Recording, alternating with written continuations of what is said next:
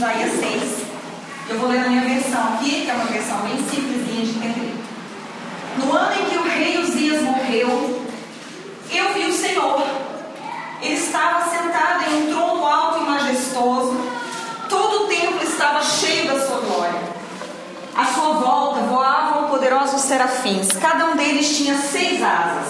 Com duas asas cobriam seus rostos, com duas cobriam os pés e com duas voavam.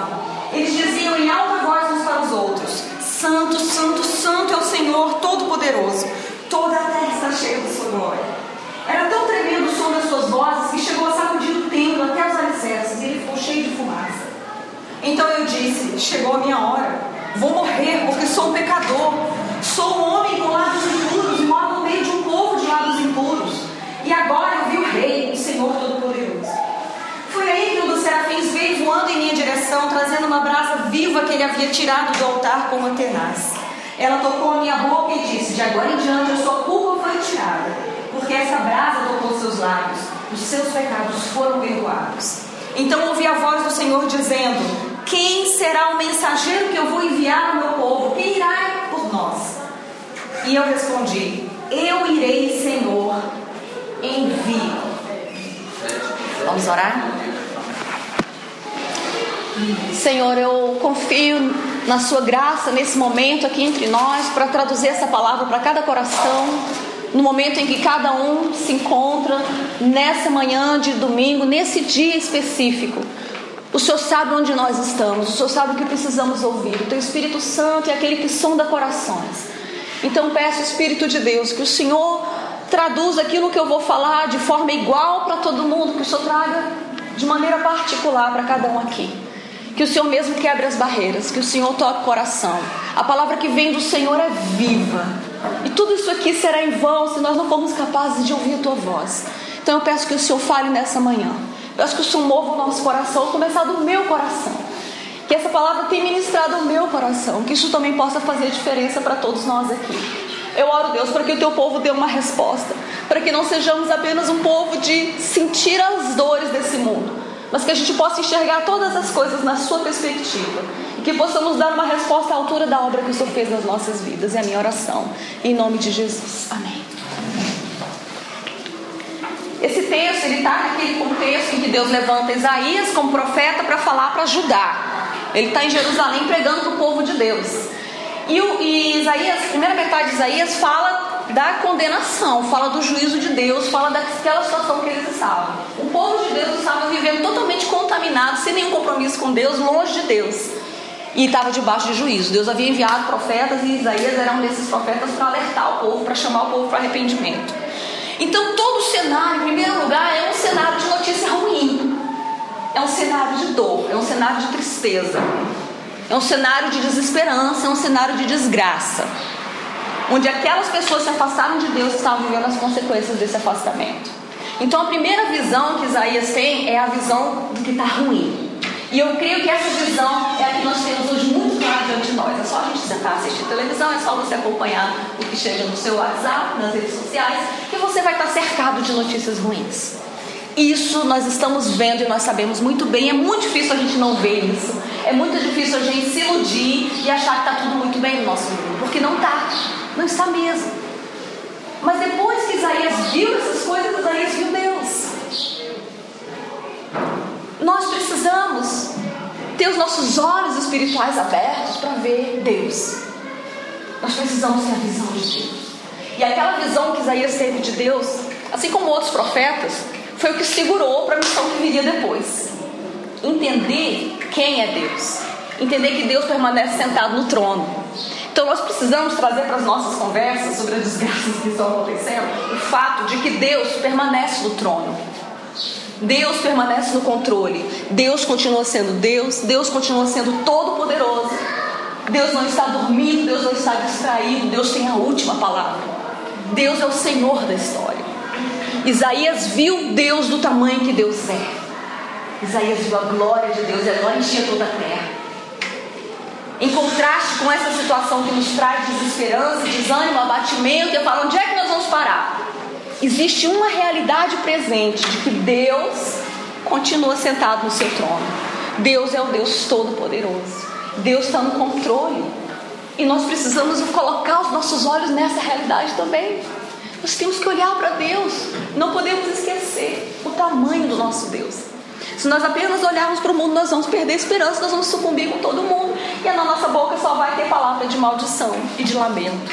Mas quando a gente olha para Deus, nosso coração muda. E o coração de Isaías mudou. Mas a terceira coisa que aconteceu com Isaías foi que ele também teve uma visão dele mesmo. Quando ele viu a glória de Deus, ele percebeu quem ele era. Ele percebeu como ele era pequeno, ele percebeu que ele era tão pecador quanto aquele povo ao redor dele.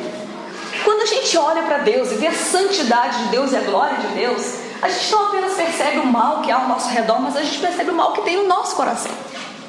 A gente percebe a nossa indiferença, o nosso egoísmo, o nosso orgulho, a nossa omissão, o nosso individualismo, que nós também não estamos muito ligando para os outros. E que se nós tivéssemos as mesmas oportunidades, quem sabe estaríamos fazendo as mesmas coisas. Quando Isaías teve contato com a glória de Deus, essa luz brilhou e ele pôde ver o próprio coração dele, ele pôde enxergar a sua própria condição de pecador. Quando nós olhamos para Deus, esse olhar nos humilha. Essa revelação de quem Deus é nos enche da certeza de que Ele está no controle, mas também nos humilha. Porque nós percebemos que precisamos da misericórdia e da graça de Deus. E o que acontece de maravilhoso com Isaías é que, junto com a sua confissão, junto com o reconhecimento de quem ele era, que, que veio? O que, que veio logo a seguir? Um anjo veio e o tocou com uma brasa. Veio perdão. A revelação daquilo que Deus é, de quem nós somos, precisa incluir o fato de que nós somos resgatados, de que o Senhor providenciou para nós uma solução, de que o Senhor nos alcançou, que a condenação que pesava sobre Isaías e sobre todo o povo de Deus e que pesa sobre toda a humanidade foi resolvida em Jesus. Se era um anjo com uma brasa tocando os lábios de Isaías e o purificando do pecado, perdoando seus pecados, hoje nós temos a realidade da cruz. A cruz de Jesus é essa brasa viva que toca a nossa vida e nos purifica do nosso pecado. Então nós vivemos esse paradoxo, que se por um lado nós somos pecadores, nós somos pessoas difíceis que precisam ser profundamente transformadas, nós já entramos nesse processo de transformação. Jesus já está na nossa vida. Jesus já fez o que precisava ser feito, ele está consumado, nada mais precisa ser feito. Ele resolveu de uma vez por todas ali na cruz o nosso problema. Então nós também não precisamos apenas lamentar o nosso pecado, nós precisamos receber a provisão de Deus. Deus deu um jeito nesse problema. Ele enviou Jesus e Jesus veio, se entregou por nós, e sofreu uma morte que nós somos incapazes de calcular a dor que Jesus sofreu, porque não era apenas uma dor física. Só da dor física a gente já fica chocado. Mas aquele sofrimento físico de Jesus era mais ou menos equivalente ao que os outros criminosos sofriam. Eu acho que foi maior, porque Jesus foi torturado um pouco mais. E foi humilhado emocionalmente. Mas ele estava carregando, naquele momento, ali na cruz, o peso do pecado da humanidade. De todos que vieram antes, todos que viriam depois, incluindo eu e você. E quando Jesus estava ali fazendo essa obra, ele estava possibilitando que pecadores como nós pudéssemos ter acesso ao Deus santo, santo, santo, que está sentado no trono. Isso significa, meus queridos, que nós somos elevados às regiões celestiais. Isso significa que Jesus conquistou para nós um lugar de honra. Isso significa que Jesus nos conquistou para nós a possibilidade de reinar com Ele. E Jesus colocou sobre nós uma autoridade Espírito Santo. E como eu vi uma, um autor uma vez falando, nós somos como sarças ardentes, né? Porque o próprio Deus habita em nós e não nos consome. Nós temos o fogo da presença de Deus em nós. Mas nós estacionamos no discurso de Isaías, quando não estacionamos na primeira visão apenas do mundo. Você pode ver o mundo, você pode ver Deus, você pode chegar a reconhecer que você não é nada. Mas a história não termina aí, porque Deus enviou uma solução para o nosso problema. Nos perdoou dos nossos pecados, enviou o Espírito Santo e nos deu poder. Porque Ele fez isso tudo por conta do quarto ponto aqui desse texto. Deus está em busca de mensageiros. Deus está em busca de representantes. Deus resgatou Isaías e purificou Isaías porque ele tinha um chamado, uma missão para Isaías. E o Senhor nos resgatou perdoou os nossos pecados, nos purificou e nos deu o seu Santo Espírito e habita em nós. E é um Deus vivo que está em nós porque Ele tem uma missão para gente. Porque quando a gente olha o mundo, isso tem a ver com a gente. Porque nós temos que dar uma resposta. Nossa resposta tem que ser mais do que lamentar e reclamar e ficar revoltado. Se nós entendermos o que Jesus fez por nós naquela cruz e quem nós somos para Deus, qual é a nossa identidade em Jesus, e o que Ele espera de nós, nós precisamos sair da nossa zona de conforto, queridos. Nós precisamos dar uma resposta, porque nada menos do que o próprio Deus habita em nós, e nós somos feitos filhos de Deus. Sabe aqueles filmes que mostram aqueles filhos de Deus dos deuses gregos, né? Como é que é aquele caçador de raio? Um negocinho. É. Então ele, ele tem uma, uma coisa divina nele, então ele tem uma responsabilidade, ele tem uma capacidade, ele não pode pegar aquilo e fingir que não tem. E se a partir do momento que nós somos feitos filhos de Deus, nós não podemos viver como meros mortais. Embora a gente deva ter um coração humilde, nós precisamos ao mesmo tempo entender que nós temos um chamado sobrenatural nessa terra, porque nós somos filhos de Deus, nada menos do que filhos de Deus que tem o Espírito Santo dentro de nós. Então nós não podemos parar na palavra de Isaías. Ai de mim, sou pecador, tenho lábios impuros, habito no meio do povo de impurado. Ok, é um bom começo. Mas uma vez que nós passamos pela cruz, a nossa próxima palavra precisa ser uma resposta à convocação de Deus. Porque Deus, o Pai, Filho e Espírito Santo conversam em voz alta e falam: Quem enviaremos? Quem que há de por nós? Tipo, dando uma indireta ali para Isaías, né? E essa pergunta de Deus continua ecoando através das gerações. Porque ainda não chegou o tempo de Deus se revelar na sua segunda vinda. Até que Jesus volte, Deus está enviando representantes, embaixadores, e os seus filhos estão encarregados de representá-lo nesse mundo. E os seus filhos, sou eu, é você. A pergunta de Deus está ecoando: a quem eu vou enviar? Quem vai? Quem vai dar uma resposta? Quem vai ser meu mensageiro? Quem vai falar no meu nome nesse mundo? E aí, Isaías, uma vez tendo percebido a realidade do mundo, tendo enxergado Deus, tendo enxergado a si mesmo e tendo sido purificado dos seus pecados, ele pôde dizer: Eis-me aqui. É comigo. É comigo. Eu acho que hoje nós vivemos uma realidade nas nossas igrejas de um povo morno, e Apocalipse tem as palavras mais duras sobre isso. Jesus está a ponto de vomitar gente. Não dá para a gente ter passado pela experiência da cruz, ter sido purificado dos nossos pecados, e Deus perguntar quem vou enviar, e a gente fazer de conta que não está ouvindo, porque é com a gente.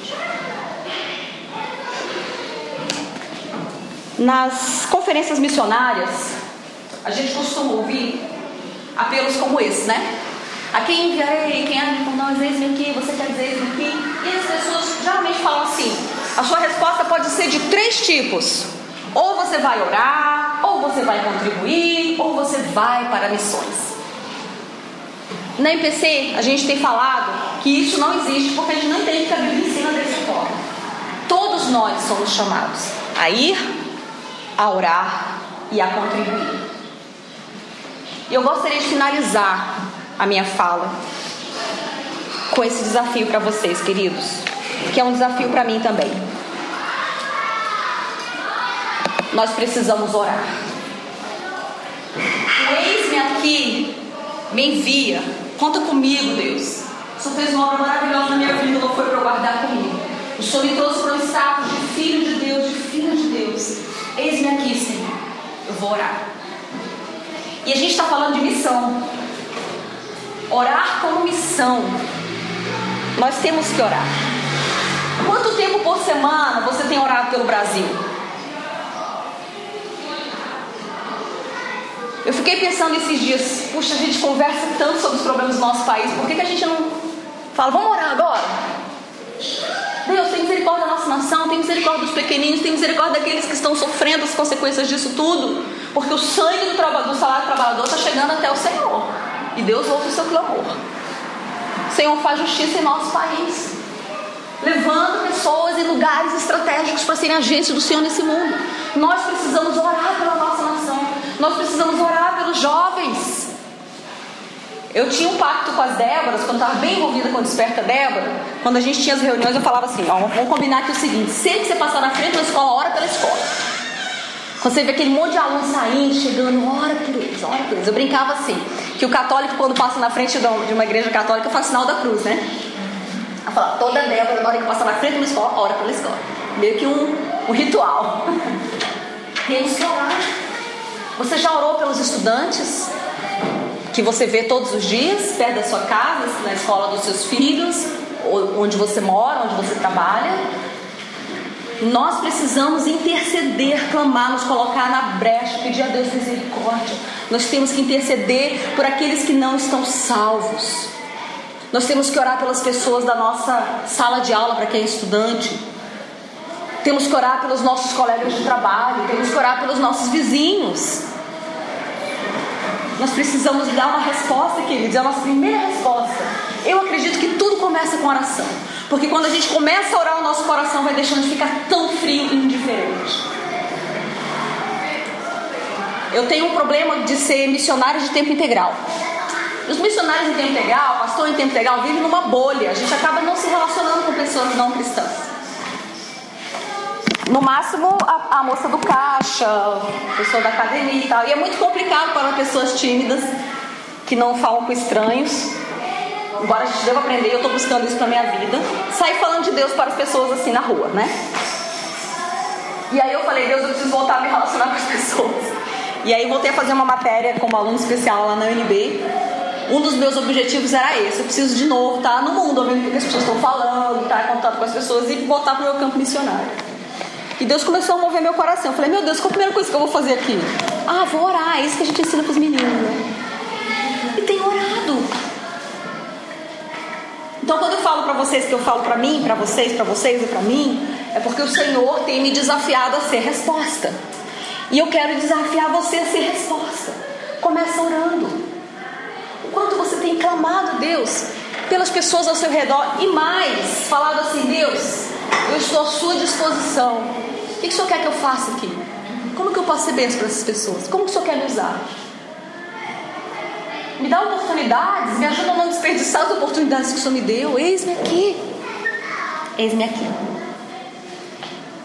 Nós temos que pegar toda a nossa conversa sobre as más notícias e transformar isso numa pauta de oração. E naquele momento, vamos orar?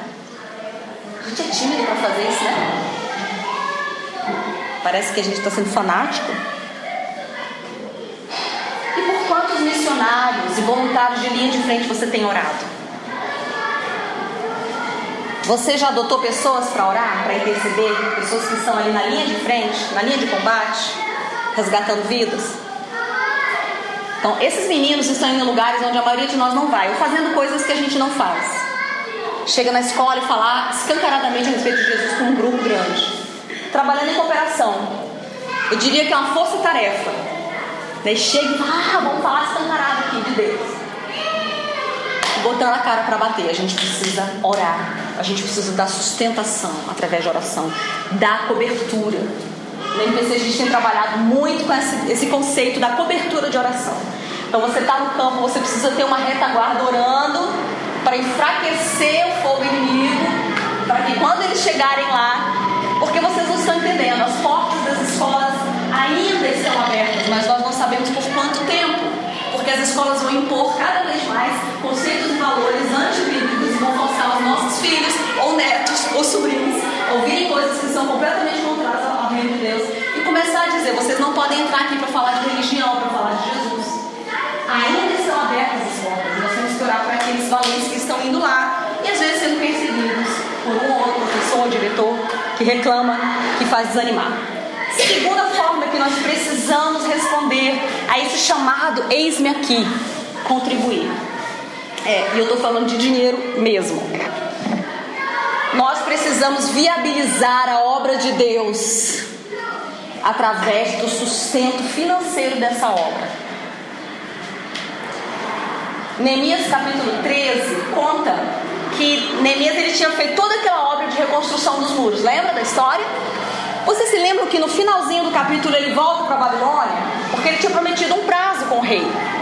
Depois de fazer todas as reformas em Jerusalém, ele volta abençoado, que tinha sido liberado para liderar o povo de Deus. Fez um trabalho maravilhoso. Ele construiu o muro em 52 dias.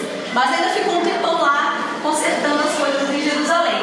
No último capítulo conta que ele saiu, ficou um tempo fora. Quando ele voltou, o que, que ele encontrou? Vocês sabem? Vocês lembram?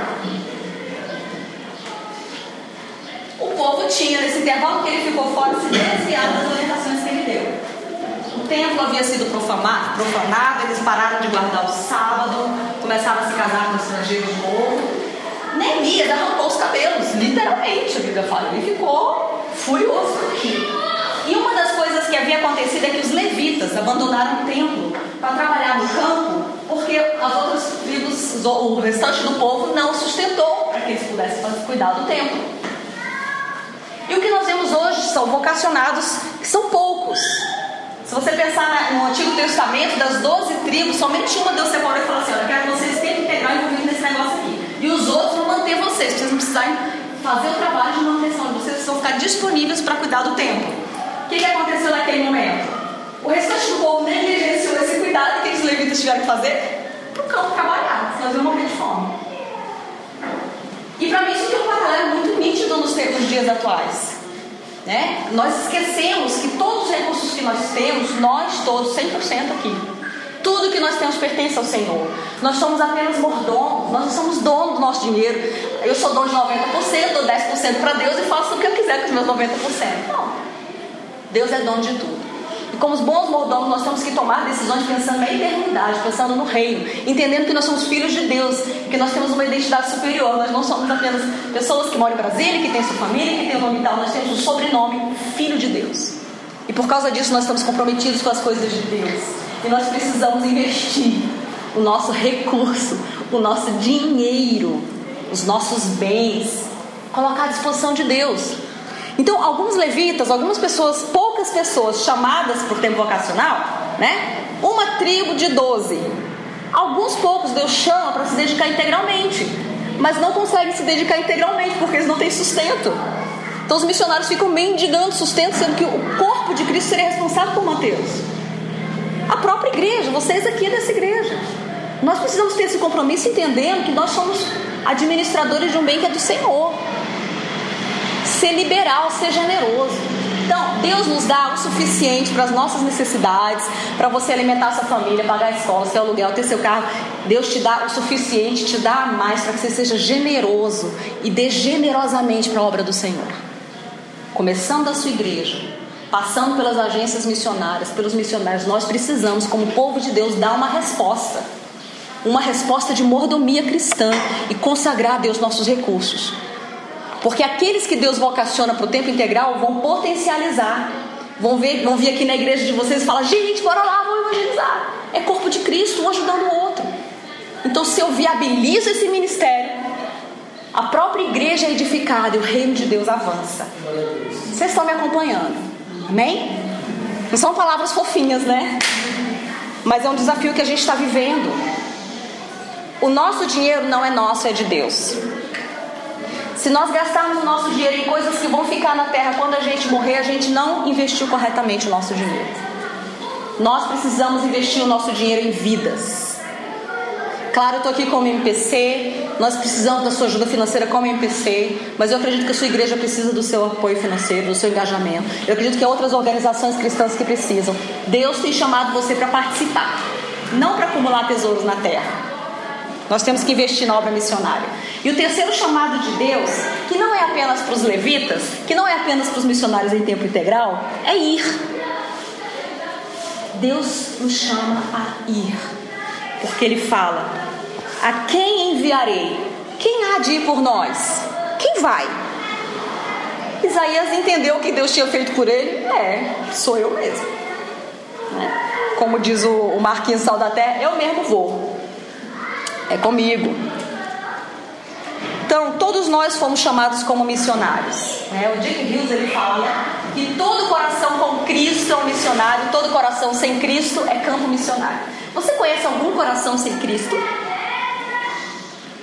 Esse é seu campo missionário. Provavelmente alguns corações sem Cristo que estão ao seu redor não virão à igreja. O missionário não vai chegar lá, o pastor, É você que Deus chamou para amar, para levar a vida de Deus, para levar uma mensagem de esperança. Nós precisamos ir. Então você foi primeiro colocado na sua família para ser um agente de Deus ali, para ser bênção de Deus na sua família. E eu quero falar para os pais de filhos pequenos, são vários aqui. Nós precisamos ser proativos com os nossos filhos. Mais do que nunca, nós vivemos um tempo de tanta oposição, de tanta guerra. A luta está acirrada e ela vai ficar mais acirrada ainda. Precisamos ser proativos em ensinar a verdade de Deus para os nossos filhos. Gente, não dá para ficar em cima do muro mais. Os nossos filhos são uma geração que vai ser perseguida pelo Evangelho. Estamos conscientes disso? Eles precisam ter a palavra de Deus implantada no coração. Meus filhos já são adultos, né? Mais de 20 anos. E um deles está fazendo, como ele fala, a jornada espiritual dele, né? Saiu da igreja e está na jornada. Mas é lindo ver como é que o evangelho continua lá no coração dele. Quando esse meu filho mais velho saiu da igreja, o primeiro exame de consciência que eu precisei fazer é: eu preguei o evangelho para os meus filhos eu ensinei, porque a gente não pode depender do domingo da igreja, certo, queridos? Isso é todo dia. Deuteronômio 6. Ao levantar pela manhã, andando pelo caminho, sentado à mesa, indo deitar. Inculcar na mente, todo dia, o dia inteiro. É isso que a gente vai fazer, senão a gente não, pode, não dá conta de concorrer com o mundo. Quando eu vivi essa experiência em casa, eu tive a paz de espírito de saber que eu tinha feito a minha parte. De que meus filhos foram evangelizados e que eu não esperei só que a igreja fizesse isso. Deus nos chama para ir, começando na nossa casa. Então fica aqui o meu o meu clamor, a minha súplica para vocês que são pais, que ainda têm filhos pequenos, filhos que te ouvem e que ainda não começaram a tomar suas próprias decisões. Invistam na vida dos seus filhos. Fale o Evangelho, viva o Evangelho na sua casa, seja exemplo dos seus filhos, porque os dias são maus e a perseguição vai chegar. Os seus filhos já estão achando muito normal, homem com mulher, mulher. Eles já acham normal. Que a gente, que resposta que a gente dá para isso? Que não seja homofóbica, mas que seja bíblica, cheia do Espírito Santo. A gente precisa estar cheio do Espírito Santo e ir na nossa casa, começar da nossa casa. E se você não tem filhos, você sabe quais são os seus desafios domésticos. O que, que Deus quer de você? Nós precisamos pensar na nossa vizinhança. Eu tive uma experiência, essa experiência ela está embrionária. Eu estava orando, orando, falei, Deus, me usa e tal, ainda não estou evangelizando, eu queria ser mais usado pelo Senhor e tudo. Aí eu senti uma coisa no meu coração, coloca um recadinho na caixa de correio dos seus vizinhos. Coloca uma mensagem, faz alguma coisa. Eu, aquilo aqueceu meu coração assim, eu falei, que legal, acho que eu vou fazer. Quando eu morava num prédio aqui na Zona Norte, eu fazia isso constantemente, eu botava mensagens e tal, tal, tal. Mas depois que eu mudei para nossa rua, a gente mudou de casa, eu parei de fazer isso. Alguns dias depois toca a campanha da minha casa, era no domingo à tarde. Eu lá fazendo minhas coisas e tal. Eu, ai meu Deus, lá vem gente pedir coisa e tal, né? Fui dar uma má vontade. Pois não. Ai, só fulano de tal, você pode vir aqui dar um minutinho? Ah, fazer a menor ideia do que, que é. Cheguei lá, eram duas vizinhas. Ah, porque a gente está fazendo um, um, grupo aqui da rua para falar sobre a segurança da rua e não sei o que. Eu, ah, tá bom, tá bom. Aí entramos no grupo, né? E aí depois caiu a ficha. Eu falei, meu Deus, o senhor estava me preparando para esse momento. O senhor colocou no meu coração eu olhar para minha vizinhança. Quando eu falo que tá embrionário, porque eu não tenho nem um testemunho para contar para vocês ainda. A não ser essa coisa legal de você ver que Deus te toca aqui, toca outro. Deus vai fazendo os arranjos quando a gente se coloca à disposição dele. Acabou que teve uma reunião do, dos vizinhos lá em casa já. Infelizmente eu estava viajando o dia que teve uma reunião, a gente recebeu, a gente ofereceu a casa. E foi os vizinhos, os vizinhos super fofos, né? Pessoas bem queridas e tal. E eu tô orando, Deus, o que, que o Senhor quer de mim? Quem que o Senhor quer abençoar? Me dá um sinal aí, para onde que eu vou agora? E Deus hoje já botou uma ideia na minha cabeça. Você precisa ir para sua vizinhança. A gente tem que ser sal e luz. Você precisa fazer isso no seu trabalho. Para isso a gente tem que estar cheio do Espírito Santo e viver como filhos de Deus. Porque Deus está perguntando a quem enviarei, quem vai? Qual a resposta que você tem dado para essa pergunta de Deus? Quem é estudante aqui precisa também encarar sua escola como campo missionário. sua faculdade, né? Ou seu curso de inglês, ou de corte e costura, não sei qual é o seu caso. Mas onde você está? Convivendo com pessoas que são campo missionário. Deus está perguntando: e aí? Posso te enviar? Você está disponível para mim? Porque eu estou sentado no trono. Jesus disse que a autoridade dele foi dada no céu e na terra. A gente não precisa ter medo das notícias ruins. Nós precisamos, queridos, ser proativos. Precisamos ser sal e luz.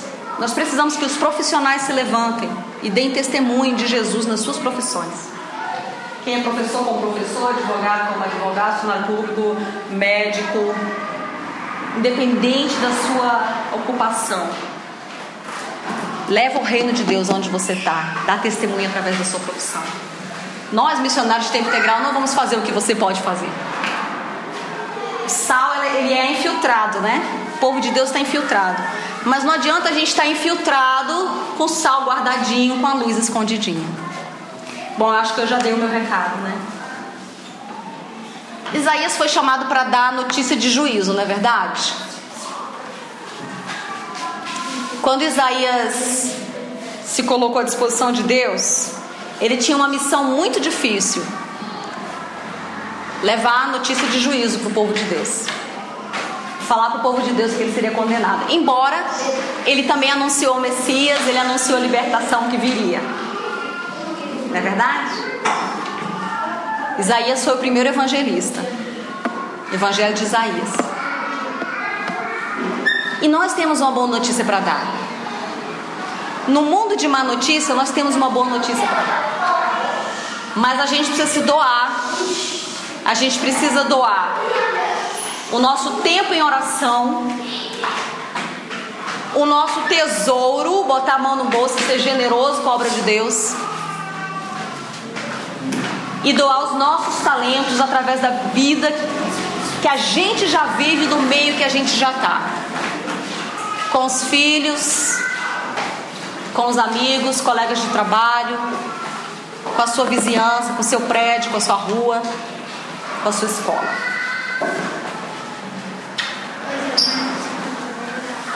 Qual a sua resposta hoje? Deus está perguntando: a quem enviarei? Se você entendeu que você é filho de Deus, você não pode viver como um mero mortal. Você tem vida eterna. Você tem Deus morando dentro de você. A gente precisa dar uma resposta, queridos. Qual a sua resposta? Vamos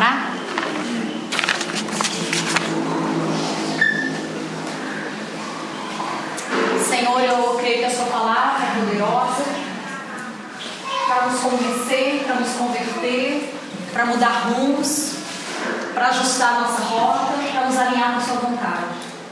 E eu peço então que a Tua palavra faça isso tudo aqui entre nós. Eu tenho certeza que o Senhor já tem falado, o Senhor já tem incomodado, de uma maneira ou de outra.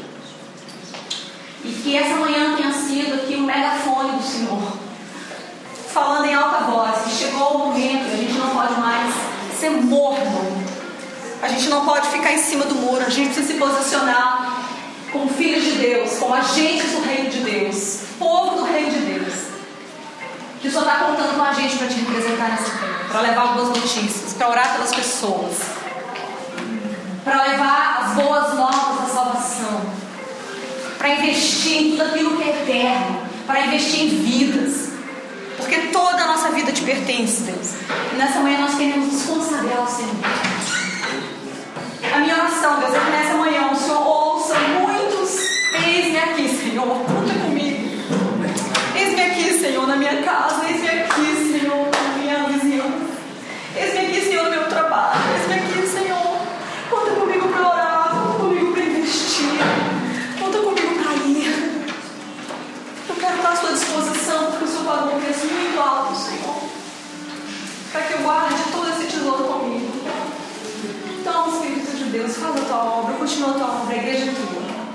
Senhor mesmo que prepara o teu povo para a batalha. Continua, Deus, a convocar os membros desse exército para participar da obra que o fazendo. Eu te louvo essa manhã pela tua palavra, viva e poderosa, pelo teu Espírito Santo que está em nós. felizes.